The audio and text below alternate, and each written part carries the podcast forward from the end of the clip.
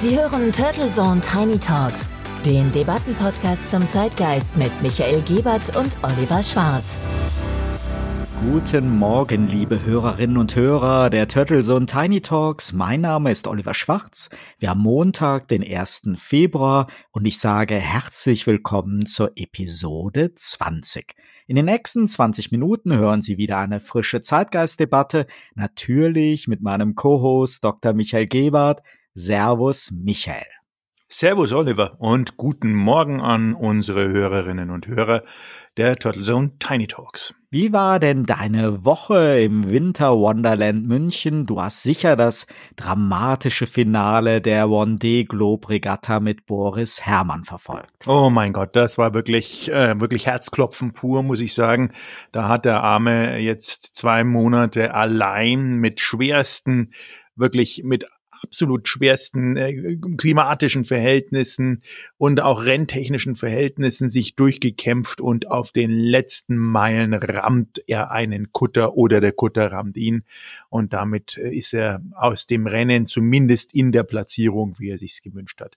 Aber ich finde es trotzdem erstaunlich, muss ich sagen. Es ist äh, ein, ein ganz tolles Rennen gewesen. Ich habe es immer wieder verfolgt und ich hatte Riesenspaß damit. Die letzte Woche bei mir war einmal eine Konferenz in Miami, leider nicht vor Ort, die sogenannte North American Blockchain Konferenz, äh, bei der ich sprechen durfte. Wieder auch ein durchaus spannendes Umfeld und auch gut zu sehen, wie denn in Amerika das Thema Krypto aktuell abgeht oder eben auch entsprechend kritisch gesehen wird.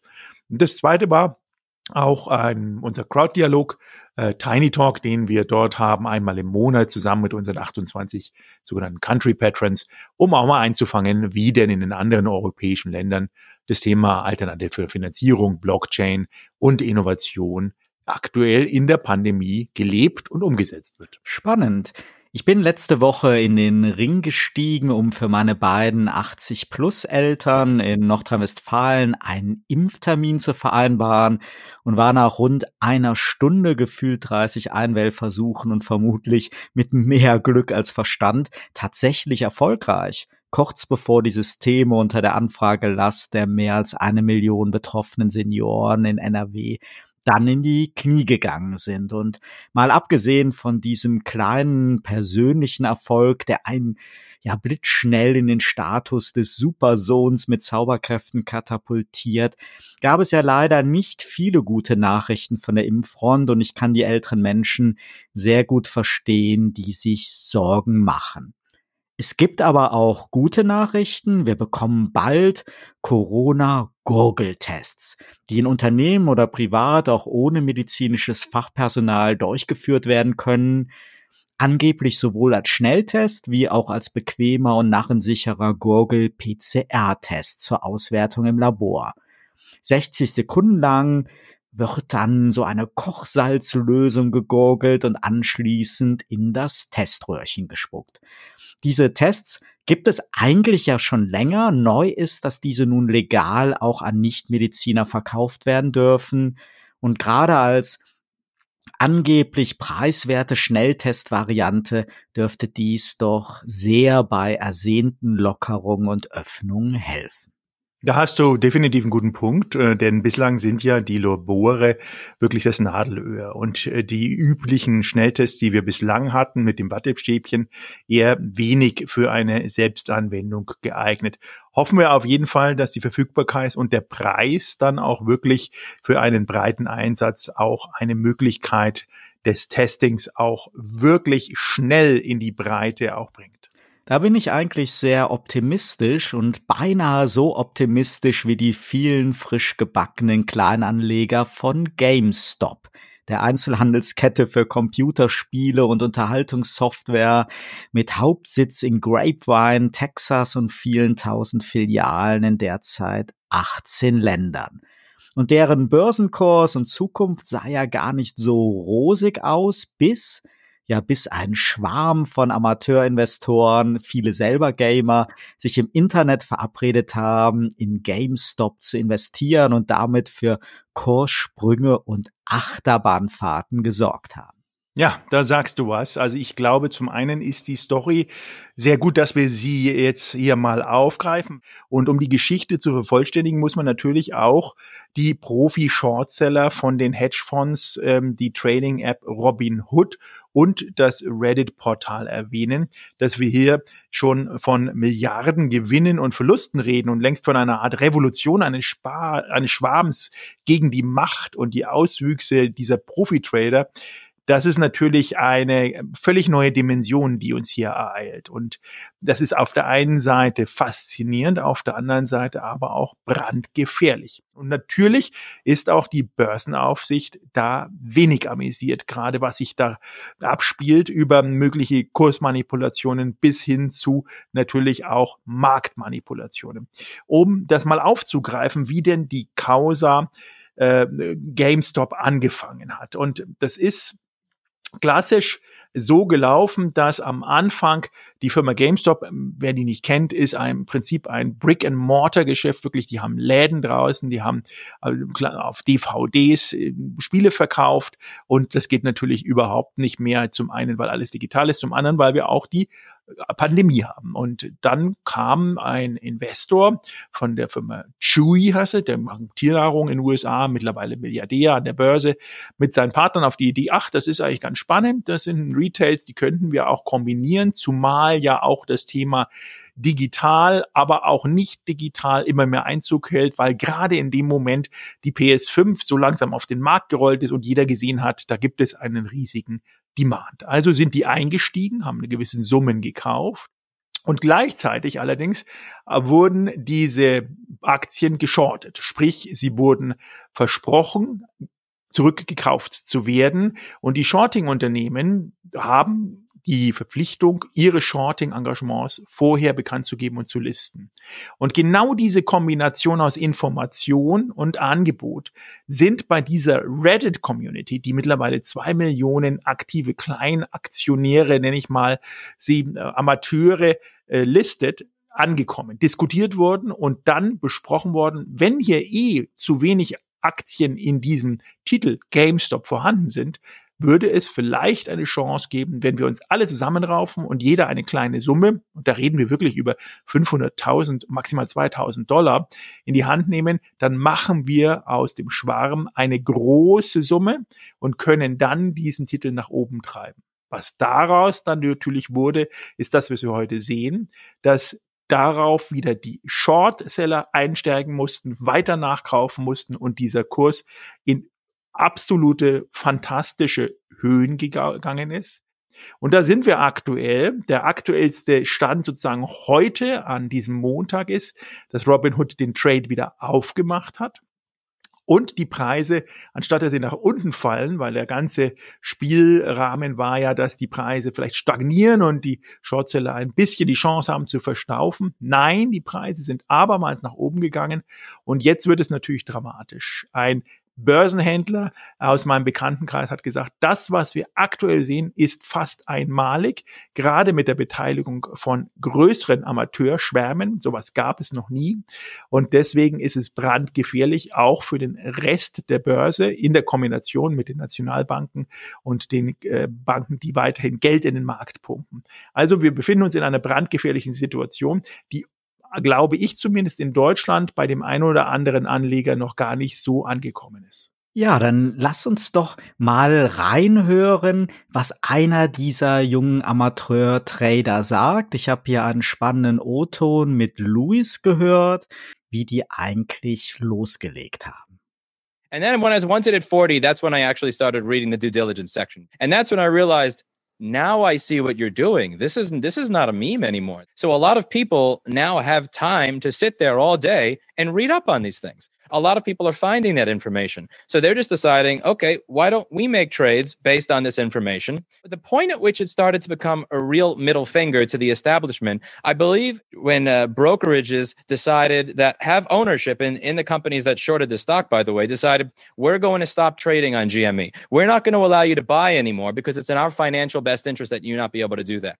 That's market manipulation. They are claiming that when normal, average, everyday people decide that they are going to look up research on how a stock is shorted and then purchase that stock at retail price, that that is market manipulation. But when a company that has a financial interest in a firm that is shorting the, the stock says, we're not going to allow you to buy it anymore, that's not market manipulation. That's where the anger is coming from.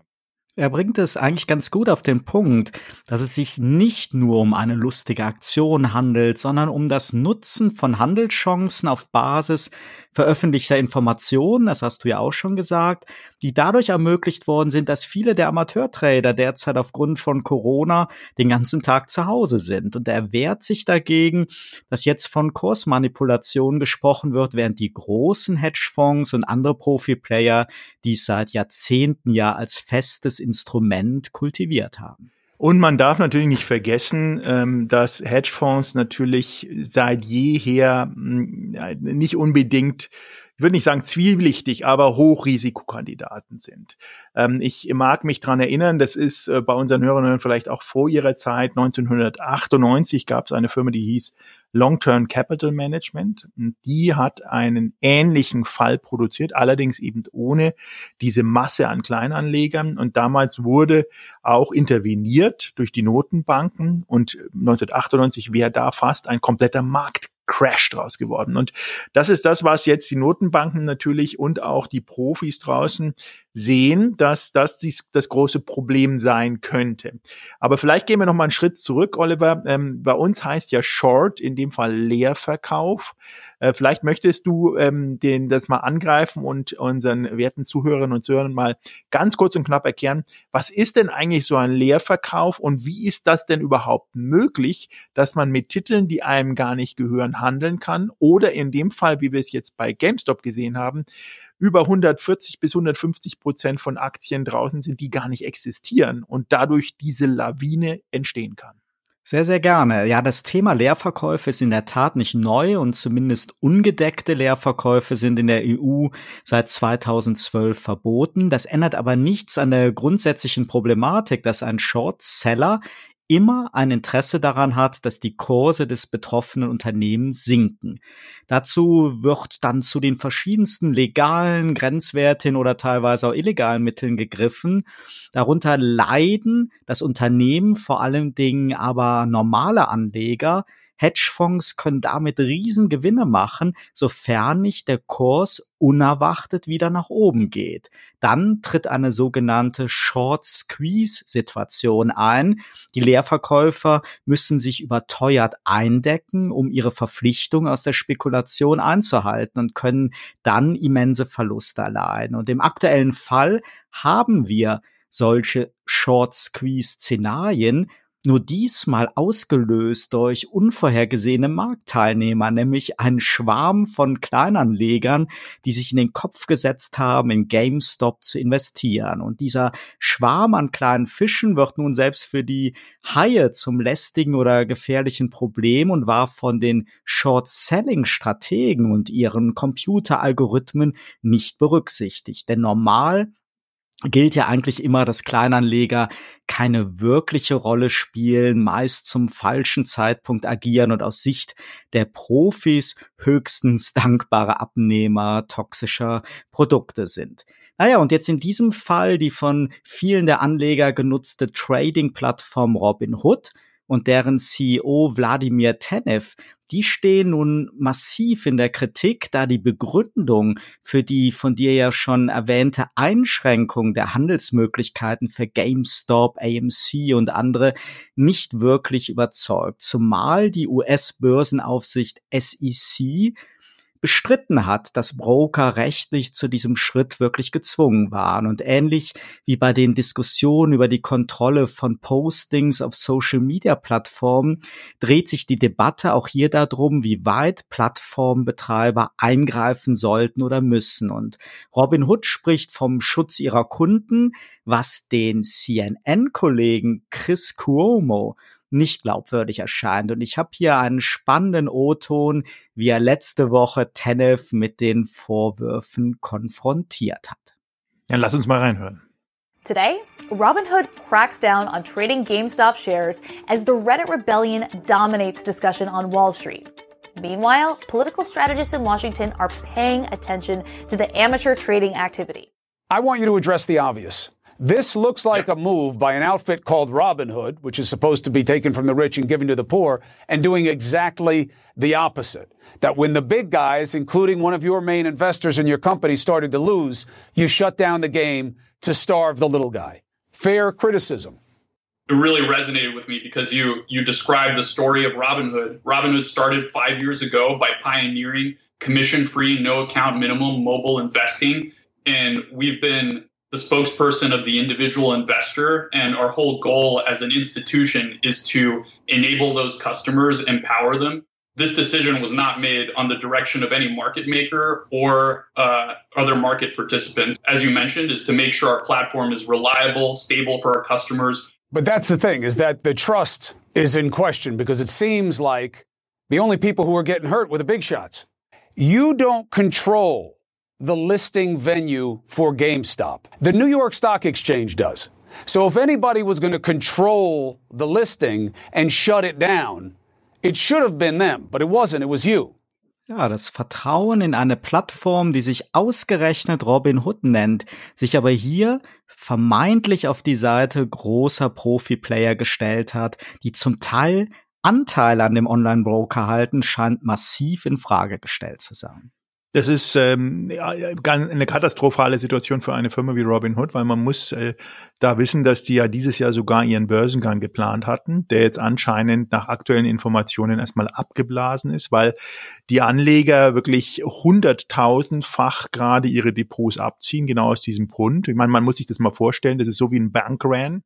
Und so ungefähr kann man das sich vorstellen. Man darf auch nicht vergessen, vielleicht als noch Einfügung zu den Ausführungen ist, dass diese Shortseller haben ein, immer auch die Thematik Margin Call. Das heißt, sie müssen Liquidität herstellen. Und das ist das große Problem gerade, dass diese Liquidität oft nicht da ist, die aber noch Positionen in tradierten Aktien und tradierten Werten halten und die gerade liquidiert werden. Das ist Gold, das sind Aktienanleihen, das sind Derivate, das sind Festpapiere. Und natürlich ähm, im Moment hofft jeder, dass die nicht liquidiert werden, weil das würde einen entsprechenden Drop, einen entsprechenden Kurssturz sämtlicher andere Werte auch bedeuten. Und wir reden aktuell über mehrere zig Milliarden US-Dollar, die jetzt aktuell täglich abgerufen werden müssen von den Shortsellern, um die verschiedenen geschorteten Aktionen und verschiedenen geschorteten Titel auch wirklich bereitzustellen. Also insofern bleibt es sehr, sehr spannend, weil man muss ganz klar sagen, nach dem Finanzskandal bzw. Finanzdebakel 2008 wurde das Thema Shortselling nochmal extrem observiert und eigentlich sollte es reguliert werden, wurde es aber nicht. Das heißt, es ist natürlich ein Eldorado und einer Rollercoaster-Ride sondergleichen. Und vielleicht ist das jetzt der Weckruf, auch diese Branche um das Short-Selling und Leerverkaufen rum nochmal genau hinzuschauen und zu kontrollieren.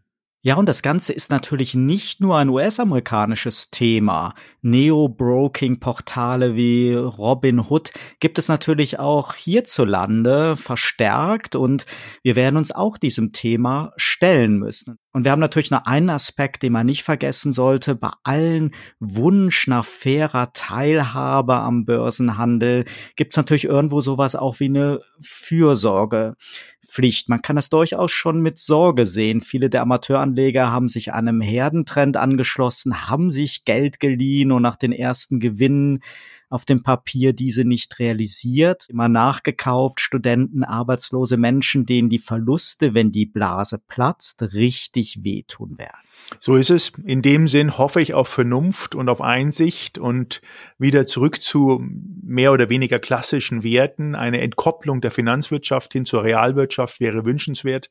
In dem Sinn, allen unseren Hörerinnen einen guten Start in die Woche. Bleiben Sie gesund und bleiben Sie uns gewogen. Bis bald. Dem schließe ich mich gerne an und wir hören uns dann spätestens zur nächsten Episode der Nummer 21 am kommenden Montag. Turtle Zone Tiny Talks, der Debattenpodcast mit Michael Gebert und Oliver Schwarz. Immer zum Wochenstart auf allen Podcast-Plattformen und auf turtlezone.de.